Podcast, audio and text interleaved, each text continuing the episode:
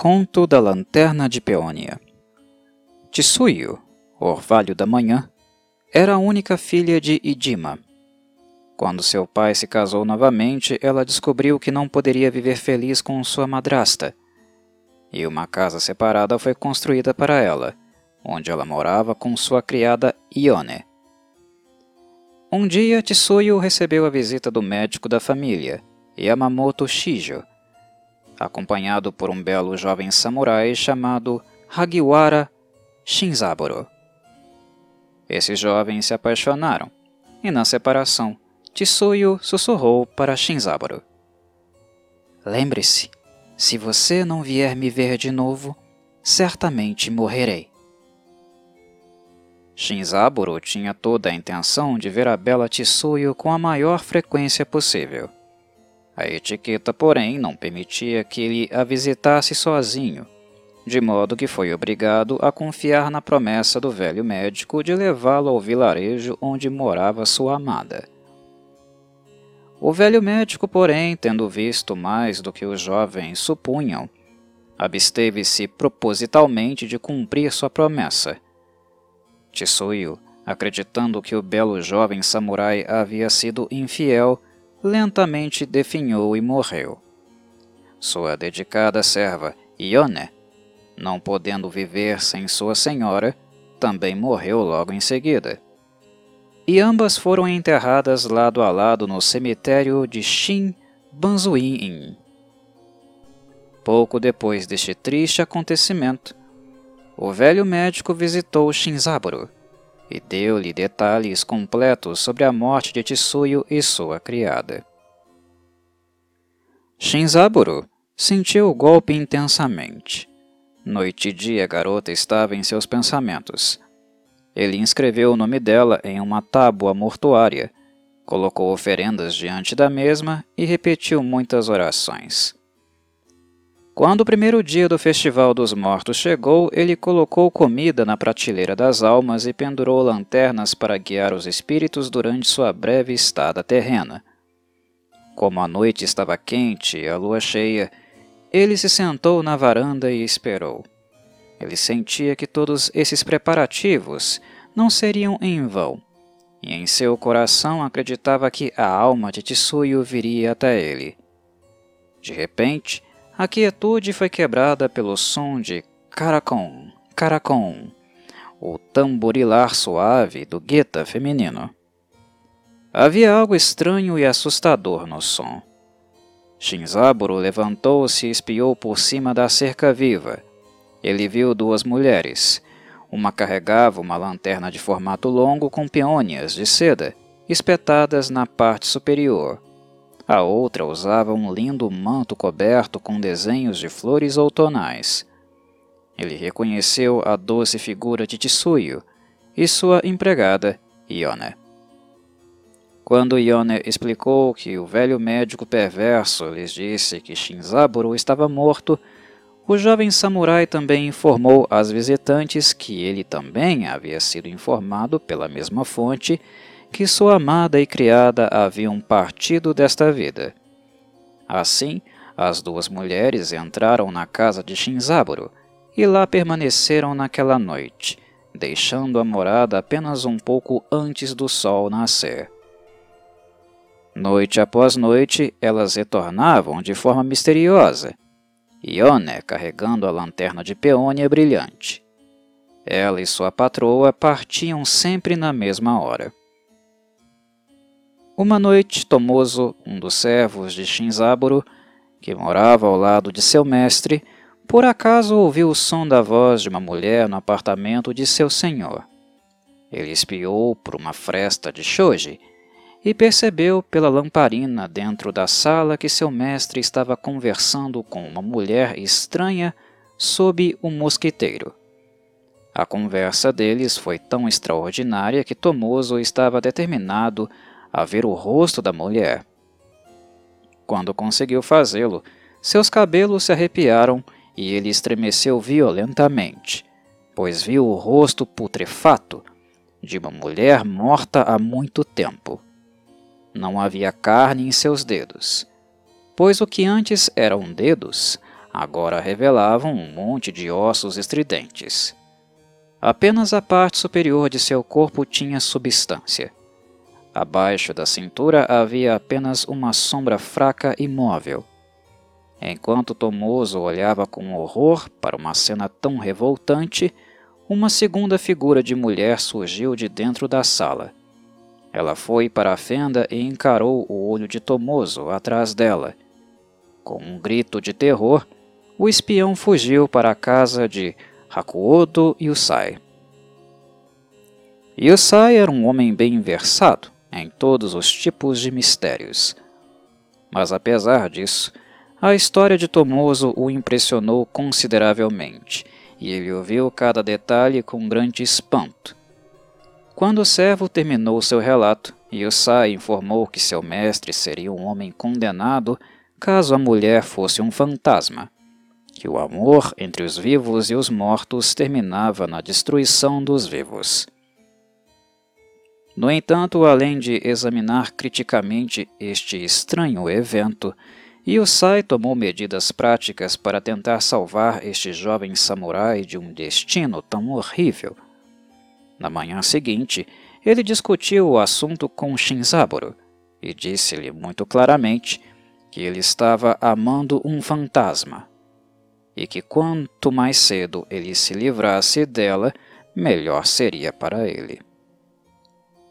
Yosai encerrou a fala aconselhando a visita ao distrito de Shitaya, em Yanaka no Sasaki, lugar onde essas mulheres diziam viver. Shinzaburo seguiu o conselho de Yosai, mas em nenhum lugar do bairro de Yanaka no Sasaki ele conseguiu encontrar a residência de Tsuyu. Ao voltar para casa, ele passou pelo templo Shinbanzuin.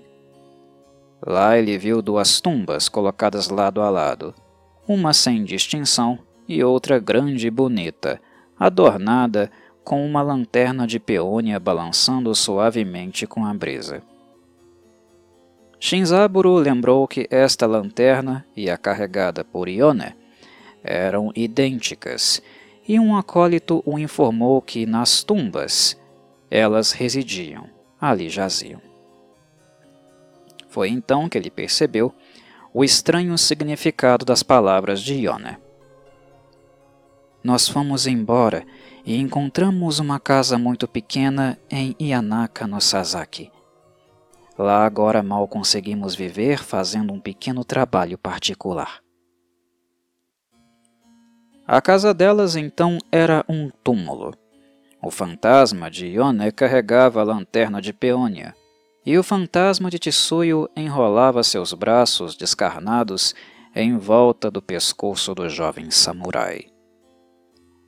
Shinzaburo, agora totalmente ciente do horror da situação, rapidamente refez seus passos e buscou o conselho do sábio e previdente Yusai.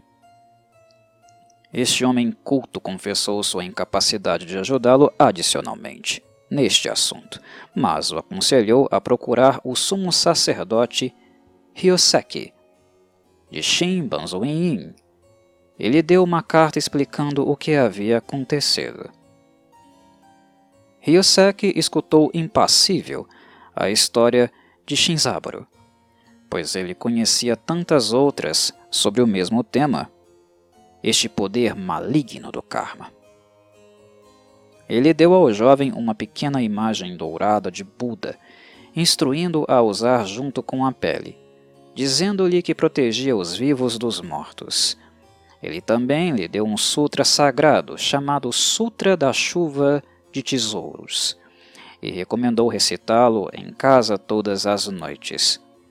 Por fim, o sacerdote deu-lhe um pacote de textos sagrados Cada tira sagrada ele deveria colar sobre uma abertura em sua casa. Ao cair da noite, tudo estava em ordem na casa de Shinzaburo. Todas as aberturas estavam cobertas com textos sagrados e o ar ressoava com a recitação do Sutra da Chuva de Tesouros, enquanto o pequeno Buda de ouro balançava no peito do samurai. Mas de uma forma ou de outra a paz não veio para Shinzaburo naquela noite. O sono se recusou a fechar seus olhos cansados, e, assim que o sino do templo parou de tocar, ele ouviu o velho Karankoron, Karankoron, o tamborilar do gueta fantasmagórico.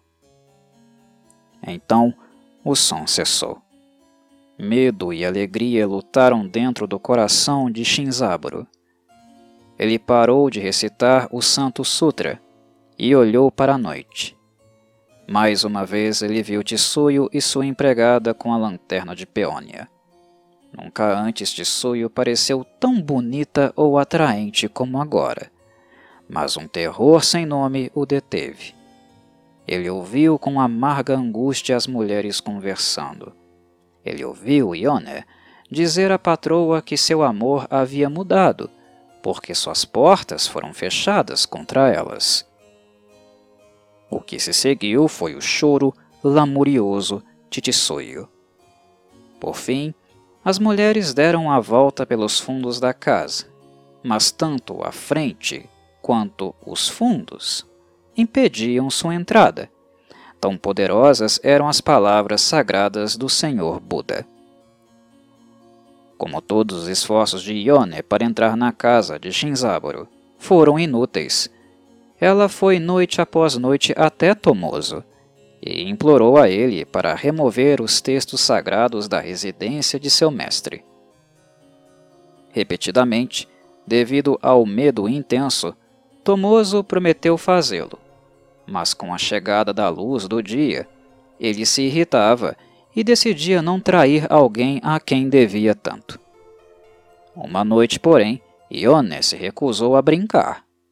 Ela ameaçou Tomoso com um ódio terrível caso se recusasse novamente a remover os textos sagrados.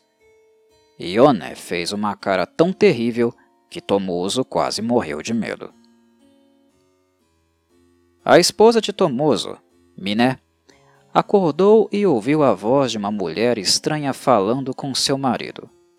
Quando a mulher fantasma desapareceu, Miné deu a seu senhor um conselho astuto no sentido de que ele consentisse em cumprir o pedido de Ioné, desde que ela o recompensasse com cem ryo.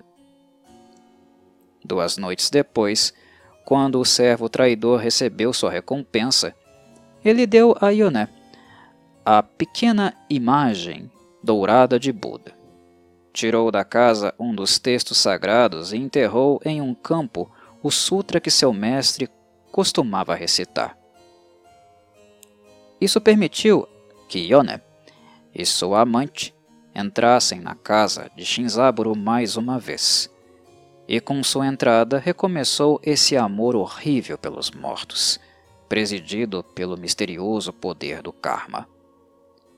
Quando Tomoso veio na manhã seguinte para chamar seu mestre como de costume, ele não obteve resposta à sua batida. Por fim, ele entrou no apartamento e ali sob o mosquiteiro, jazia seu mestre morto, e ao lado dele estavam os ossos brancos de uma mulher. Os ossos de Tsuyo, o orvalho da manhã, estavam enroscados no pescoço de quem a amava muito, de quem a amava com uma paixão feroz, que no fim foi sua ruína.